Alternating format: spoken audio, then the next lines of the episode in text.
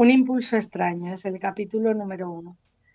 No sé en qué momento me dejé convencer por Luis, pero ahí estaba, en un cóctel que se ofrecía con motivo del 30 aniversario de la televisión local, rodeado de un montón de gente que no conocía y que acabé maldiciendo, así como a Luis y aquella copa que sostenía en mi mano.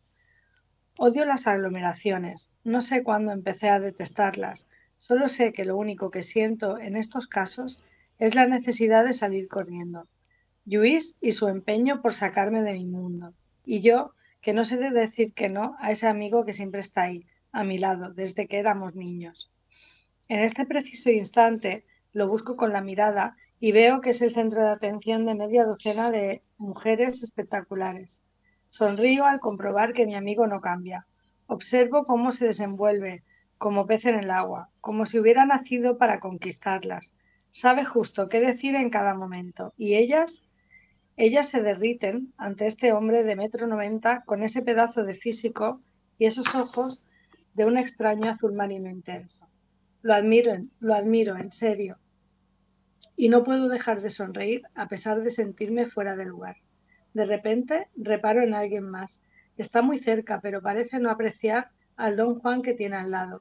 Mira su reloj mientras sostiene una copa en la otra mano. No puede evitar ir hacia ella. Es un impulso extraño, y más extraño aún. Me ha visto y viene hacia mí, despacio, igual que el ritmo que marca mis pasos. Quizás le ocurre lo mismo que a mí, y no entiende por qué los pies se mueven de forma inconsciente, siguiendo el extraño mandato que les está enviando en ese preciso momento el cerebro. Nos encontramos a medio camino, y no hacemos otra cosa que sonreírnos el uno al otro. ¿Y qué sonrisa tiene esta mujer, Dios? Que no pare jamás de sonreír. Sus ojos negros brillan con intensidad cuando lo hace y muestra una fila de dientes blancos en, su precioso rostro. Es casi tan alta como yo, así que ambos nos miramos de frente y al sentirla tan cerca noto que mi pulso se acelera. Hola, por fin rompo el hielo y, le tiendo la mano. Martí Barbañ. Hola, Laia Gisbert, dice estrechándola. De inmediato se acerca y sin dejar de sonreír me da dos besos. Percibo su olor y por un instante cierro los ojos. Esa fragancia maderada, tan sensual, un recuerdo acude a mi memoria, aunque intento desecharlo de inmediato. A pesar de ello, no puedo apartar mi mirada de sus preciosos ojos negros. ¿Ocurre algo? me pregunta, percibiendo mi reacción. Oh, no, nada. Miento, e intento disimular, cambiando el tema. Laia Gisbert. ¿Dónde he oído antes ese nombre? Soy la presentadora del matinal. Quizás lo hayas visto en alguna ocasión. Claro. Luis me habló de ti.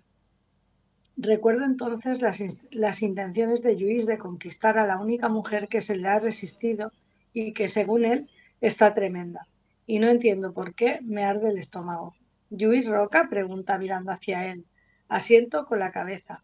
Un magnífico script y un perfecto sinvergüenza. Determina con esa gracia tan personal, emitiendo unas risas. Cuando sonríe, dos graciosos hoyuelos se marcan en sus mejillas, brindándole un aire alegre y divertido.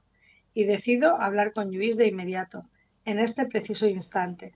Saco el móvil del bolsillo del pantalón. Perdona, Laia, un segundo. Me excuso como si un trabajo urgente me reclamara. Atiende. Mientras trae unas copas. Me quedo a solas con WhatsApp y no tardo ni 20 segundos en teclear. Una advertencia ni se te ocurra poner tus ojos o tus sucias manos en ella. Una sentencia.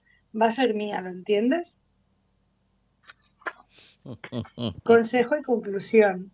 Y no preguntes. El por qué es evidente.